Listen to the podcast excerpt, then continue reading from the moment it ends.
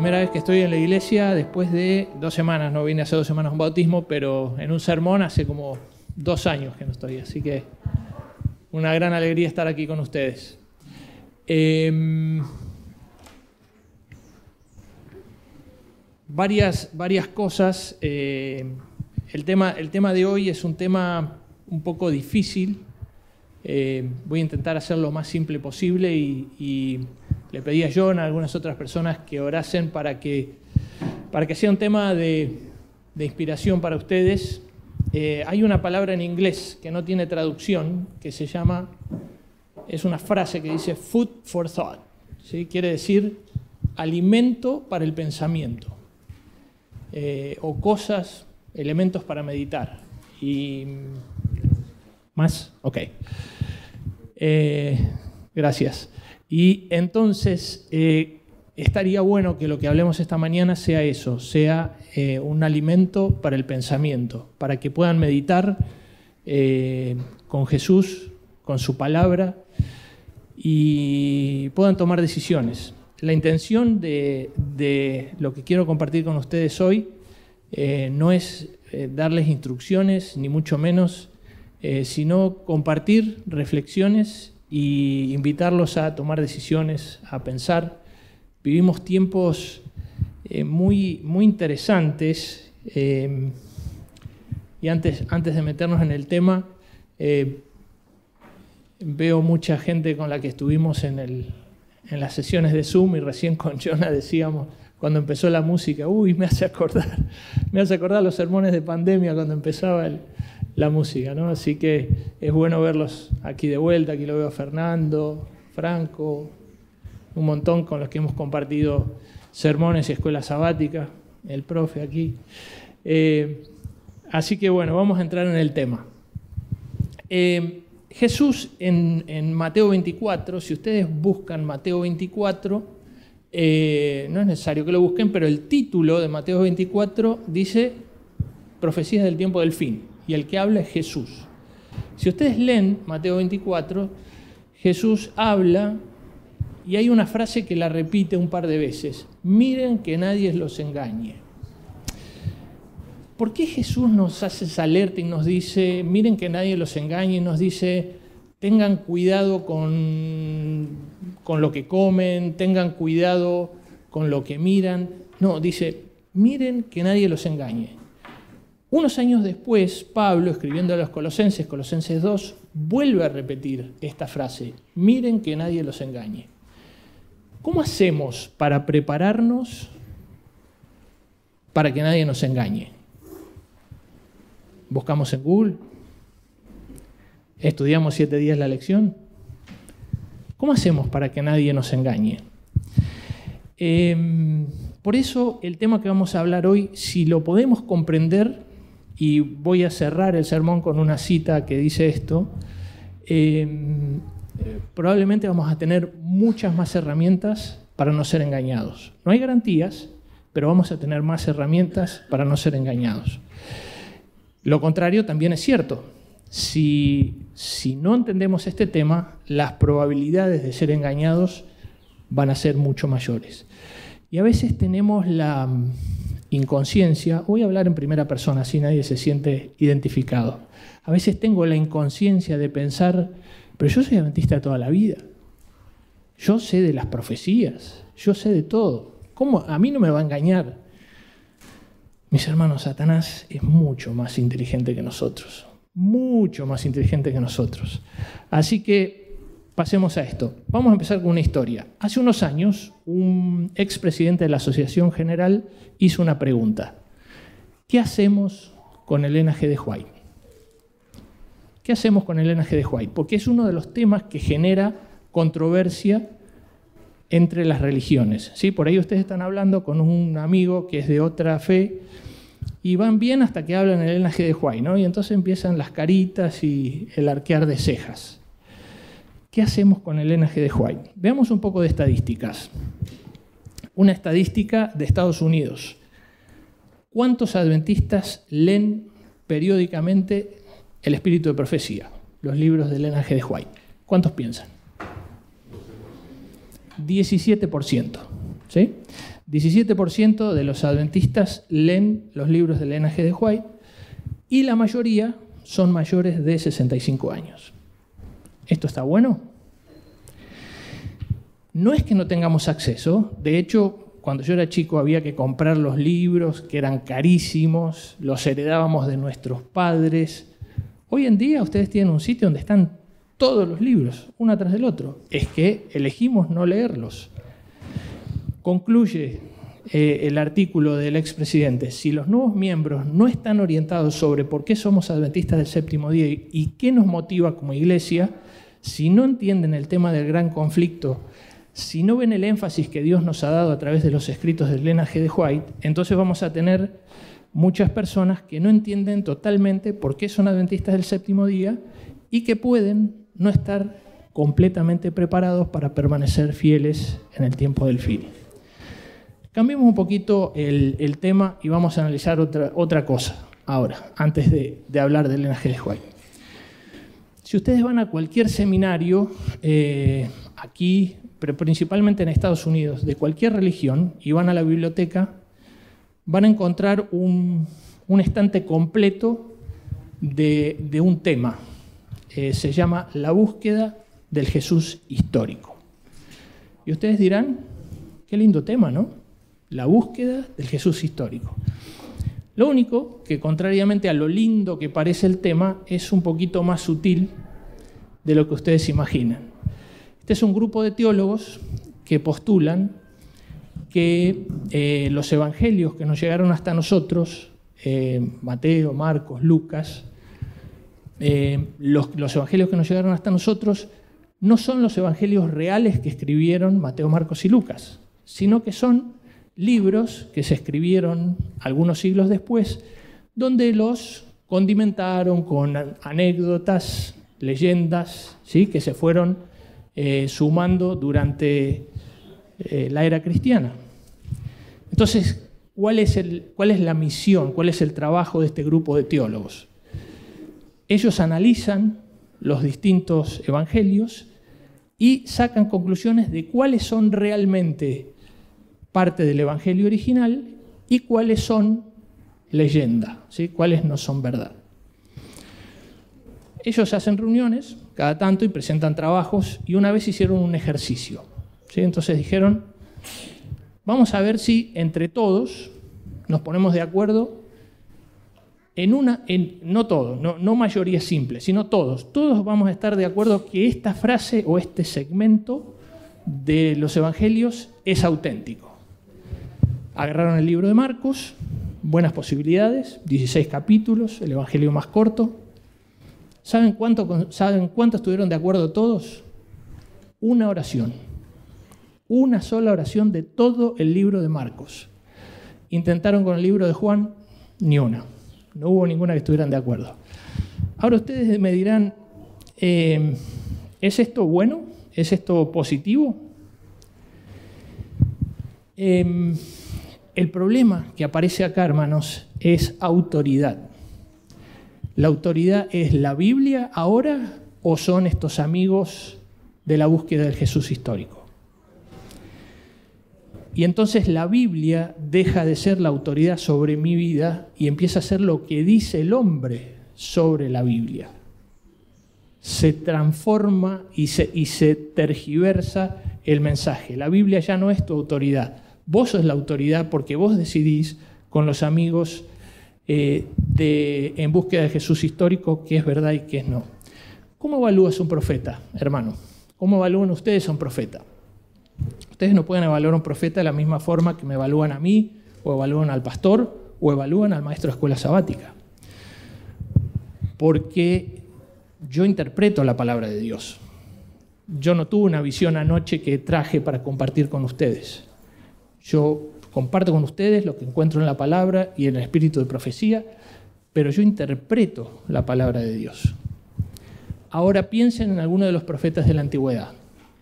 Ustedes piensan que Daniel o Juan, que bueno, fueron los, los que tuvieron profecías más largas, entendían completamente eh, lo que decía la palabra de Dios, las profecías que ellos decían. No. Porque hay una diferencia, hermanos. El profeta no interpreta, el profeta da la palabra de Dios.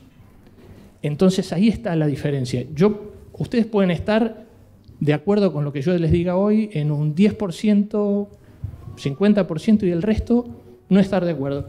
Y está bien, porque estamos en el mismo nivel. Pero un profeta está en otro nivel, porque él da la palabra de Dios. Él entrega la palabra de Dios. Lo que Dios le dice, él lo transmite. Em, y entonces, ahí, si vamos con la historia anterior de los en búsqueda del Jesús histórico, eh, ellos empiezan a jugar con eso.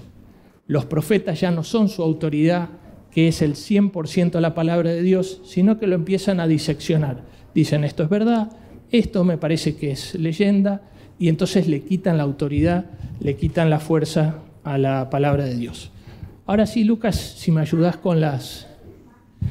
Como vamos a leer varias citas, hermanos, le pedí a Lucas si tan amablemente me las podía transmitir acá, si las leemos juntos.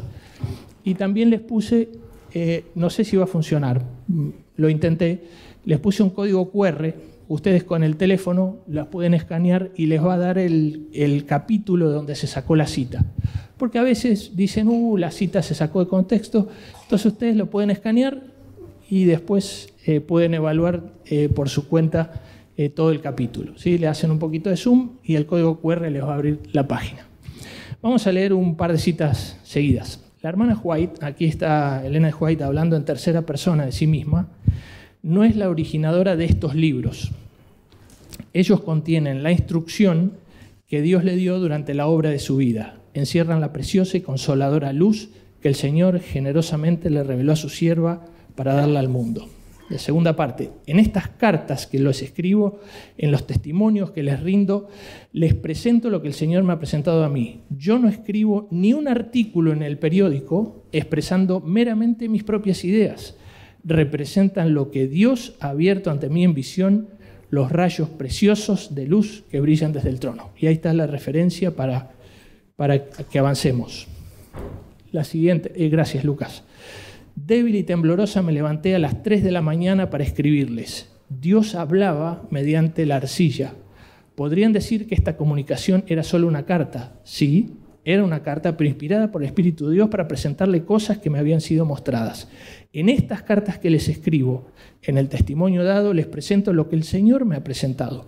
No escribo un solo artículo en la revista que exprese meramente mis propias ideas, sino lo que Dios ha desplegado ante mí en visión, los preciosos rayos de luz que brillan desde el trono. Entonces aquí ella está hablando de tres categorías. Está hablando de libros, está hablando de cartas y está hablando de artículos. Ustedes, los que saben, ahora vamos a hablar un poquito de la historia de la iglesia, pero en los comienzos de nuestra iglesia se escribían muchos periódicos, ¿sí? muchos diarios y se estaba, em, había uno que se llamaba Youth Instructor, eh, Review and Herald, todas, y algunas de esas revistas han seguido hasta hoy, hasta hoy, pero empezaron como periódicos. Pero lo que ella dice es que ninguno de estos artículos o cartas fueron intención de ella. No es que ella se sentó a escribirlas porque tenía ganas de escribirlas. Eh, acá dice claramente en las tres citas que el Espíritu Santo la inspiró para escribir esto. La siguiente, por favor, eh, Lucas. Eh, aquí en Consejos para la Iglesia, página 166. O está Dios enseñando a su iglesia, reprendiendo sus errores, fortaleciendo su fe, o no lo está haciendo. La obra es de Dios o no lo es. Dios no hace nada en sociedad con Satanás. Mi obra lleva la estampa de Dios o la del enemigo. No hay medias conclusiones en este asunto. Los testimonios son del Espíritu de Dios o del diablo. Esta es la elección que tenemos que hacer, hermanos. No es, esto me parece que sí, esto me parece que no. Ah, esto no, esto es opinión de Elena de White. No, hermanos, es el Espíritu de Dios que está hablando a través de ella y no podemos hacer esta elección que ustedes van a hacer conmigo. No pueden elegir de creer, a Boris le creo un 40%, porque ella y esta es otra cosa que nosotros tenemos que aceptar o no por fe, otra elección que tenemos que hacer, ella está reclamando que es una profetisa, que es una profeta de Dios. Entonces, eso es lo que está apareciendo en estas citas que estamos leyendo. Y esta probablemente es la cita eh, más importante que vamos a leer, la siguiente, Lucas. Gracias. Muchas veces en mi experiencia he sido llamada hacer frente a la actitud de cierta clase de personas que reconocieron que los testimonios eran de Dios, pero que tomaban la posición de que este asunto y aquel tema correspondían a la opinión y al juicio de la hermana White.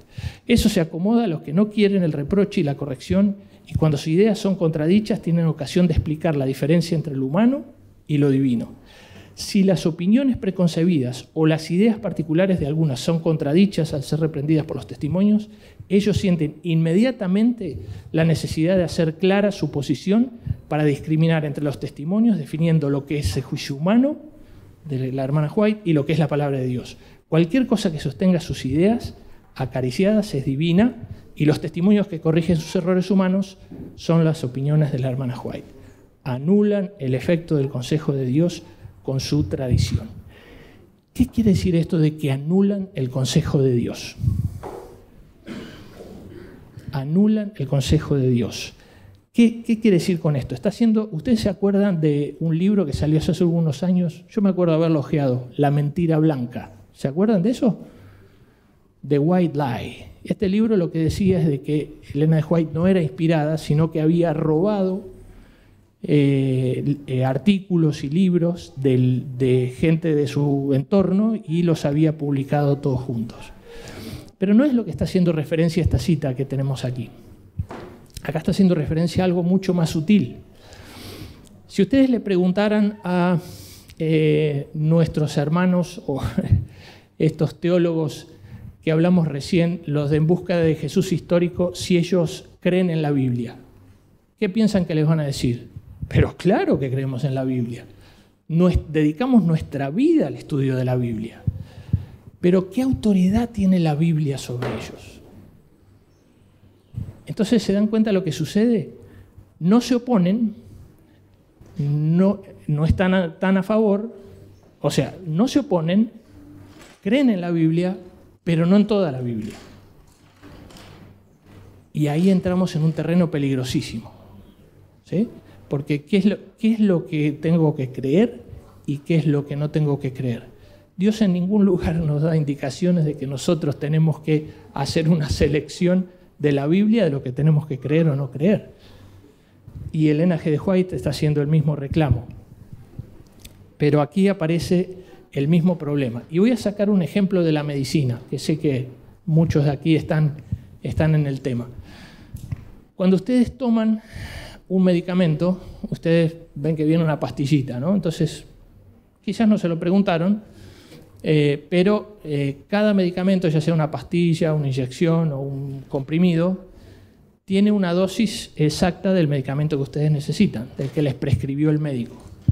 ¿Por qué? Porque ustedes, cuando toman ese medicamento, tenemos que lograr algo que todos aprendimos en los exámenes de fármaco, que es la dosis efectiva en sangre. ¿sí? Tiene que haber una cierta eh, concentración del medicamento en tu sangre para que sea efectiva. Si está por debajo de eso, o sea, si vos decís, no, la pastilla es muy grande, voy a tomar la mitad, no te va a hacer nada, ¿sí? porque no llega al nivel que sea efectiva en tu sangre. Y eso es lo que está hablando esta cita. Anulan el efecto del consejo de Dios con su tradición. Lo diluyen, lo diluyen eh, y, y, no lo hacen efectivo. Lucas, pasamos a las seis directamente, por favor. Tengo mi obra para hacer antes que ponerme a enfrentar los errores de los que se creen capaces de decir qué cosa es un testimonio de Dios y qué cosa es una producción humana. Si los que han hecho esta obra continúan con su conducta, agentes satánicos agentes satánicos escogerán por ellos. Los que han ayudado a las almas a sentirse en libertad para especificar lo que es de Dios en los testimonios y los que son palabras no inspiradas del linaje de White, hallarán que están ayudando al diablo en su obra del engaño. Una más, la siete. Y ahora, hermanos, os suplico que no se interpongan entre mí y el pueblo para desviar la luz que Dios quiere que llegue a él. No quitéis, no quitéis, no quiten por vuestras críticas toda la fuerza, toda la agudeza y el poder de estos testimonios. No sientan que pueden disecarlos para que se adapten a vuestras propias ideas, aseverando que Dios les ha dado capacidad para discernir lo que es luz del cielo y lo que es expresión simple de sabiduría humana. Si los testimonios no hablan según la palabra, rechácenlos. No puede haber unión entre Cristo y Belial, otro nombre para Satanás. Por amor de Cristo, no confundan a la gente con sofismas humanos. Si no son consejo de Dios, rechácenlos completamente, pero no los diseccionen. Em, hay dos trabajos que tiene un profeta que a mí no me gustaría tener.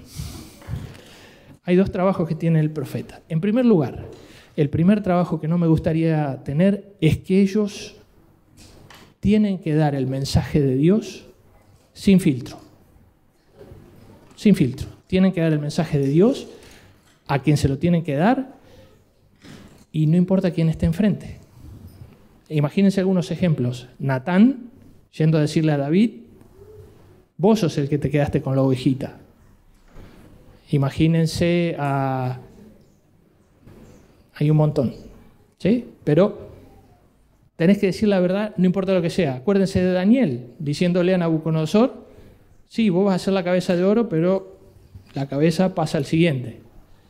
Decir la verdad no importa quién esté adelante, directores, reyes, gobernantes, hay que dar el mensaje que Dios te dio. Y el segundo, el segundo que, que tampoco me gustaría, es que no puedes emitir opiniones personales. Porque si vos sos profetas y das una opinión personal, la persona que lo escucha, ¿cómo va a saber cuál es la voz de Dios y cuál es tu opinión? Fíjense algunas citas, no las puse acá porque son ejemplos nomás. Eh, estas están en Mensajes Electos, tomo 3. Dice Elena G. de White, yo no tengo luz sobre el tema en cuanto a quiénes constituirán los 144.000. Díganle por favor a mis hermanos que nada me fue presentado respecto a las circunstancias sobre las cuales ellos escriben y yo puedo presentar delante de ellos solamente lo que me ha sido revelado. Entonces, en lo que Elena no tuvo luz, no escribió ni habló directamente dijo, yo no tengo luz sobre eso, no, no puede dar su opinión. Hubo una historia, un hermano se vino desde Iowa, cuando ella ya estaba jubilada en California, son muchísimos kilómetros. ¿sí? Y este hermano se hizo todo el viaje para preguntarle cuál era el plan de Dios para su vida. Este hermano, muy sincero, quería que Elena le dijera dónde tenía que trabajar, qué tenía que hacer, a qué se tenía que dedicar. Fíjense lo que le responde Elena. No estoy en libertad para escribir a nuestros hermanos, a nuestro hermano sobre su trabajo futuro. No recibí ninguna instrucción sobre el lugar donde debe ubicarse. Si el Señor me da instrucciones concretas acerca de ustedes, se las daré. No me siento con libertad para escribir con respecto a su obra futura. No he recibido instrucciones relativas al lugar donde usted debe establecerse. ¿No les parece hasta mal educado? Este señor se hizo mil de kilómetros en un eh, de esos vagones del Far West para ir a pedir el, consejo a Elena y, lo, y lo manda de vuelta con esa carta. Pero ¿qué hubiera pasado si ella le hubiera dicho algo? ¿Podría eh, Elena haberle dicho, sí, me parece que tendrías que ir a trabajar a este lugar? ¿Cómo lo hubiera tomado este hermano? ¿Como la palabra de Dios? Entonces, otro testimonio que eh, nos refuerza este concepto. Y voy a decir algo que por ahí los, puede sorprender un poco. De verdad, hermanos, a mí no me importa el linaje de White. Yo no soy guaycista. Yo no vine acá a defender al linaje de White. No, no, no me importa. ¿Por qué? Porque si la voluntad de Dios, hermanos, se hubiera hecho en esta iglesia adventista nuestra, con el primer llamado de Dios, nosotros hoy ni siquiera estaríamos hablando del linaje de White, ni sabríamos quién es. Y por ahí les pido perdón a los que saben un poco de la historia de la iglesia, que voy a repasar un, par de conceptos. El, primer llamado, el, primero que fue llamado por Dios para, para dar este mensaje se llamaba William Foy. era un mestizo, y él empezó a recibir visiones y algunas hasta las empezó a escribir. Pero después no sabemos por qué. Dejó de hacerlo y volvió a ser pastor. No sabemos, desapareció de la historia. Pero el Señor no se da por rendido, ¿no? Estamos, ubiquémonos en el tiempo que estamos. 1844, están terminando los 2300 días. El Señor necesita enviar instrucciones, entonces llama a otra persona, Hazen Foss. Este era un brillante predicador milerita y un poco antes de octubre de 1844 recibe una visión de tres plataformas de verdad. ¿Cuáles se imagina que son estas tres plataformas? El mensaje de los tres ángeles. Dios que es creador, ha caído Babilonia, no reciban la marca de la bestia. Pero él, como tantos humanos que somos, dijo, no puede ser, si Jesús está por venir en dos meses, ¿cómo, cómo que vamos a desarrollar nuevas teorías? Y no lo hizo. Algunos años más tarde, eh, este señor Jason Foss eh, estaba ahí atrás, en la salita de atrás, cuando Elena estaba dando sus primeras visiones. Ustedes saben que a ella le costó mucho eh, empezar a predicar. Y cuando terminó, él estaba ahí y le dijo, Elena, no pares de dar tus visiones. Esas son exactamente las visiones que yo tuve y yo no las podía entender y por eso no las di. Y ahora he perdido todo interés en la fe, todo interés en la Biblia. Em, y entonces, em, y acá le pido disculpas a las damas presentes, pero lo voy a tratar de pintar en el, en el ambiente de 1844. Entonces, ¿a quién llama Dios en, tercera, en la tercera vez? En primer lugar, llama a una mujer, hermanos. 1844 una mujer. No solo no votaban, tenían un... Ustedes saben cómo era todo esto antes. En segundo lugar, tenía tercer grado de educación. Es más, si ustedes ven los primeros escritos, tienen errores gramaticales graves. Ya para cuando Elena empezó a escribir El deseo de todas las gentes, ya escribía bastante bien. En tercer lugar, había estado casi muerta por toda su niñez, por el piedrazo ese que le habían dado en la cabeza. Entonces, con toda tranquilidad podemos decir de que Dios eligió eh, al débil, a la débil entre los débiles. Pero Dios insistió porque el pueblo necesitaba luz. Em, y para ir cerrando, les voy a contar un poquito eh, cómo se, cómo se eh, formaron nuestras doctrinas, cómo se hicieron nuestras doctrinas fundamentales, las 28 doctrinas de los adventistas.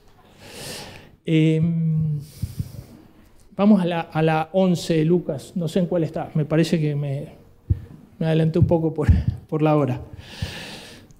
Dice, con frecuencia permanecíamos juntos hasta tarde en la noche, a veces pasamos toda la noche orando por luz y estudiando la palabra. Vez tras vez hermanos se reunían para estudiar la palabra con el fin de poder conocer su significado y estar preparados para enseñar con poder.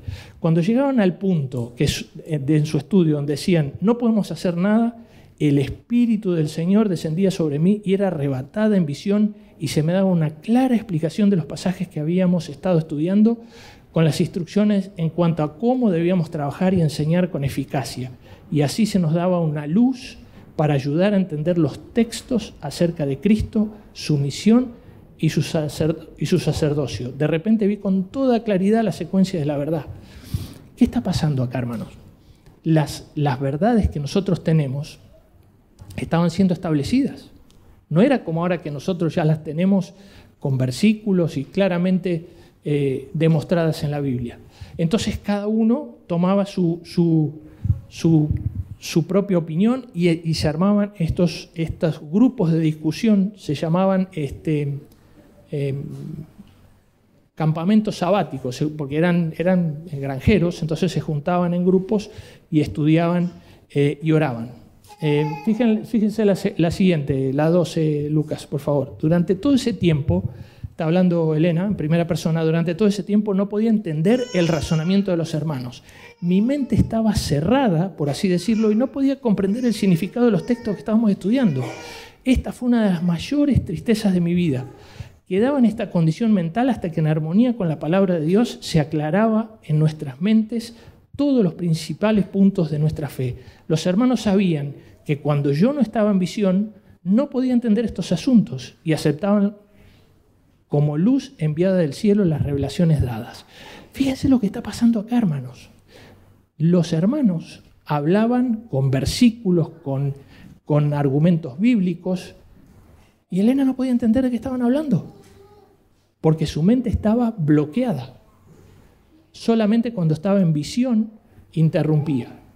Y acá, hermanos, es cuando empieza a hacernos ruido, ¿no? Porque yo siempre escuché que nuestras, nuestras doctrinas todas fueron obtenidas con ayuno, oración y estudio de la palabra.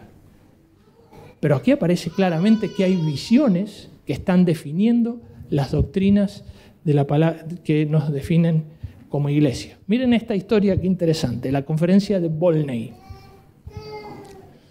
Em, nuestra primera reunión general en el occidente del estado de Nueva York comenzó el 18 de agosto en Volney, la granja del hermano David Arnold. Concurrieron unas 35 personas todos los amigos que pudieron reunirse en aquella parte del Estado, pero de los 35 apenas había dos con la misma opinión, porque algunos sustentaban graves errores y cada cual defendía tenazmente su criterio peculiar, diciendo que estaban de acuerdo con la Biblia. Un hermano sostenía que los mil años del capítulo 20 de Apocalipsis estaban en el pasado y que los 144.000 mencionados en los capítulos 7 y 14 de Apocalipsis eran los que fueron resucitados en ocasión de la resurrección de Cristo. Em, esta extraña diferencia de opinión me causó mucha pesadumbre, pues vi que se presentaban como verdades muchos errores. Me pareció que con ello Dios quedaba deshonrado. Mi ánimo se apenó grandemente y me desmayé bajo el pesar. Algunos me creyeron moribunda. Los hermanos Bay, Chamberlain, Gurney, Edson y mi esposo oraron por mí. El Señor escuchó las oraciones de sus siervos y reviví. Entonces me iluminó la luz del cielo y pronto perdí de vista las cosas de la tierra. Mi ángel guiador me hizo ver algunos de los errores profesados por los concurrentes a la reunión y también me presentó la verdad en contraste con sus errores. Los criterios discordes que ellos les parecían conforme a las escrituras eran tan solo su opinión personal acerca de las enseñanzas bíblicas. Y se me ordenó decirles que debían abandonar sus errores y unirse en torno a las verdades del mensaje del tercer ángel.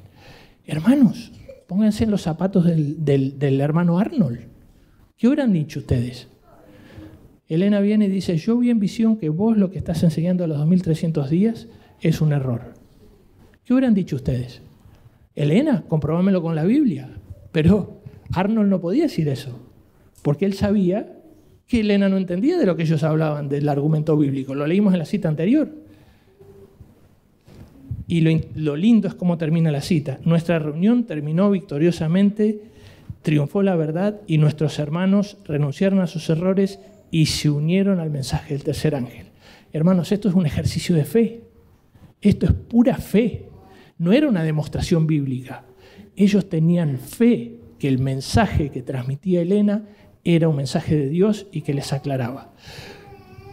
En realidad, em, uy, se me, ha ido, se me ha ido mucho el tiempo.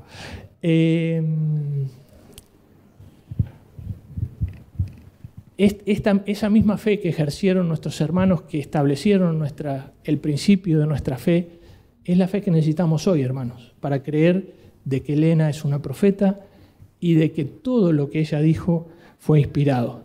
Em,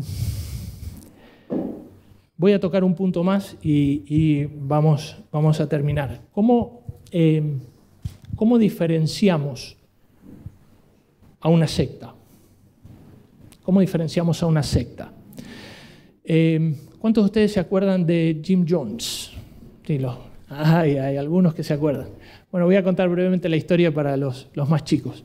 Yo estuve, eh, cuando estábamos de novio con Ceci, estuve en una, en una iglesia en Los Ángeles que se llamaba el Templo del Pueblo. Es la iglesia hispana central de Los Ángeles. Y el Templo del Pueblo era la iglesia donde empezó Jim Jones. Después la, la iglesia adventista la compró y se hizo la iglesia hispana central. ¿Qué hizo este Jim Jones? Este armó una de estas religiones que tanto suelen suceder. Eh, hicieron esta iglesia y después se, fueron todos a vivir, no me acuerdo, creo que era Surinam o por ahí, al, norte de Sudamérica. Hicieron un campamento donde él era como el, el líder, ¿sí? y empezaron a surgir diversos problemas, tales así de que un miembro del Congreso de Estados Unidos fue hasta el campamento para, no sé, tenían que chequear algo. Cuando llegó este, este señor allá, ¿qué hicieron? Lo mataron, ¿sí? liquidaron al, miembro del Congreso y entonces Jim Jones supo que tarde o temprano iban a venir a, a, liquidarlo a él o a buscarlo a él también. Entonces, él que hizo dijo de que Dios le había dicho que todos se tenían que matar. Entonces preparó una pócima ¿no? y se, la tomaron todos y se no, no todos, pero muchos se lo tomaron y se murieron todos ahí. Aquí está, aquí está el punto donde les quiero decir. O sea, el líder te invita a hacer algo que está en contra de la palabra de Dios. Porque el mismo Dios que dijo no matarás incluye que no te mates a vos mismo. Entonces, una secta es donde un líder te propone que hagas algo o te pide que hagas algo o te digas que es algo moralmente correcto que está en contra de lo que dice la palabra de Dios. Y entonces, si nosotros empezamos a cuestionar lo que dice Elena, si empezamos a cuestionar un libro, un artículo, una frase, rápidamente caemos en una secta, porque entonces la que dio nuestras creencias fundamentales o ayudó a establecer nuestras creencias fundamentales, no es un profeta de Dios, sino que es un humano que dio sus propias ideas. Em, hay un, pastor que ustedes han leído eh, varios libros de él, que es el pastor Andreasen, eh, y era un, pastor que eh, hablaba o sea, él decía lo que pensaba sin importar lo que pasara. ¿no? Era, un poquito como que no le importaba mucho lo que decía la gente. En los años 50 apareció una, una, carta en la revista Ministry. La revista Ministry es una revista que llega a todos los pastores de cualquier denominación en Estados Unidos. Y esta carta decía, ninguna verdad doctrinal o interpretación profética es un legado o nos llegó al pueblo adventista a través del espíritu de profecía. El pastor Andreasen leyó esta carta y le respondió, soy lo suficientemente caritativo como para creer que el hermano que escribió esto no entiende del tema, pero de ser así, su ignorancia es profunda. Sería mucho más acertado decir que muchas de nuestras doctrinas, incluidas tanto la misión como el sacerdocio de Cristo, nos llegaron como luz directa del cielo a través de sus visiones. Y mm, quiero cerrar, eh, Lucas, si pones la que dice recibiréis poder, es, muchas gracias. Y esto es eh, la conclusión de, de lo que venimos hablando. Todas estas verdades están inmortalizadas en mis escritos. El Señor nunca contradice su palabra. Los hombres pueden inventar artificio tras artificios y el enemigo procurará seducir a los creyentes apartándolos de la verdad. Pero todos los que creen que el Señor ha hablado por medio de la hermana White y le ha dado un mensaje estarán seguros de los muchos engaños que vendrán en estos días finales. Hermanos, no pretendía aturdirlos, quise compartirles algo que, que encontré durante esta pandemia. Eh, los invito a que reflexionen, están las citas, si alguno las quiere leer con más detalles me escriben, todos tienen mi teléfono eh, y se las puedo compartir. Los invito a que piensen en esto con oración, que lo mediten. Em, me da la impresión que es un tema que lo tenemos un poquito abandonado.